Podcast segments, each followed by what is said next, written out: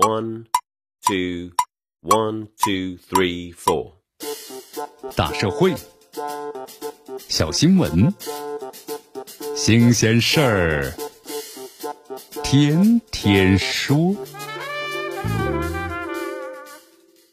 朋友们，你们好，这里是天天说事儿，我是江南。这李根山呢被刑拘了。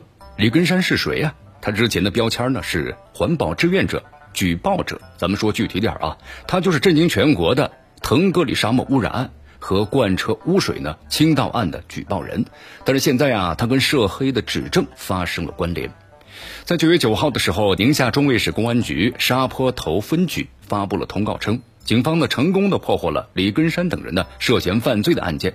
初步查明，这李根山、张宝吉等刑满释放人员是打着野生动物保护协会成员的幌子，相互勾结，采取了殴打、威胁、辱骂、恐吓等手段，先后呢实施了寻衅滋事、还有敲诈勒索、抢劫等等违法的犯罪行为。那么现在面向社会啊，公开征集李根山等人违法犯罪的线索。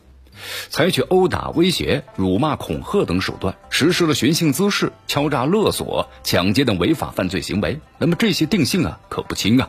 咱们的办案部门给出这般定性意味着什么？那么在当前的语境当中，咱们不难品出。但是考虑到李根山的形象经历了某种反转，如果说举报污染指向的是正义和善，那被指涉黑。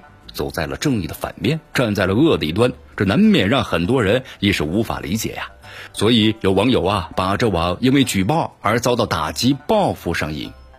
根据中卫市公安局在接受媒体采访时这样说道：“和举报环境问题啊没有任何的关联。那么的确呢是有接到李根山先用违法犯罪的线索，所以说呢依法依规的办案。这个案子呀正在进一步的侦办之中。你看，从这个污染案件的举报人到涉嫌的敲诈勒索。”被刑拘，这般走向让李根山的风评变得混沌了。从现在来看，由于信息呢很空白，部分网友们的质疑跟当地的回应虽然是正面接应，但有些呢空对空的感觉。有的网友担心啊，李根山遭到打击报复未必有太多的事实依据，只是基于呢某些案例产生的担忧。此前最高检有材料显示，在那些向检察机关呢举报涉及犯罪的举报人当中。有百分之七十的举报人不同程度的遭受到了打击报复，或者是变相的打击报复。那么现实之中呢，也有前例。在八月二十六号，刚刚收到呢陕西石泉县的人民检察院撤诉通知书的李思霞，此前呢也是因为呢发帖举报污染二十八次，被指控为恶势力。一审呢是以寻衅滋事罪被判处有期徒刑两年六个月，也引来了报复的质疑。你看，在近期所曝光的这个大方县呢拖欠教师的工资案当中，曾经有教师呢向政府反映相关的问题被处分了，也有不少的老师遭到了解聘的威胁。这县城老师被威胁调到边远的村小，不准参加呢职称的晋级和评优。那么，即使被国办督察室点名之后，当地呢仍然有教师在微信朋友圈转发督察室通报，而被相关部门电话警告。你看，咱们就事论事的讲吧。李根山的境遇和这些事情呢，有多少可比性，真不好说。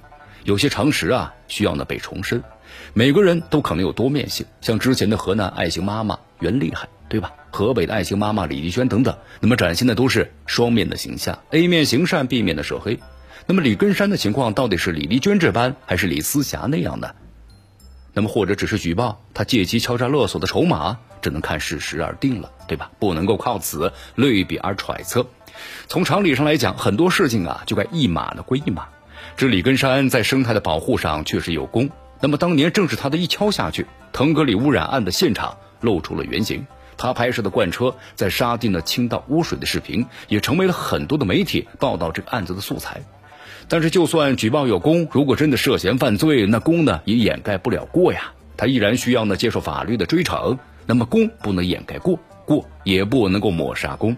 而对办案部门来说的话呢，鉴于李根山身份的特殊性及不少网民的不理解，不妨在不影响案件侦查的基础上，多给一些事实的增量，用事实来抽薪止沸。事实上啊，在当地警方通报中描述都是呢很严重的表述。